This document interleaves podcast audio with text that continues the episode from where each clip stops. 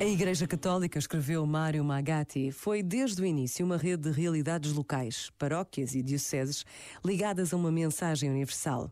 Uma rede de comunidades concretíssimas e humaníssimas em contínua tensão entre a particularidade de um lugar, de uma história, de um contexto relacional e a universidade da mensagem que cada uma procurou dar vida. Ainda hoje, a Igreja Universal é uma rede global extraordinariamente rica, radicada na concretude do local. Este momento está disponível em podcast no site e na app da RGF.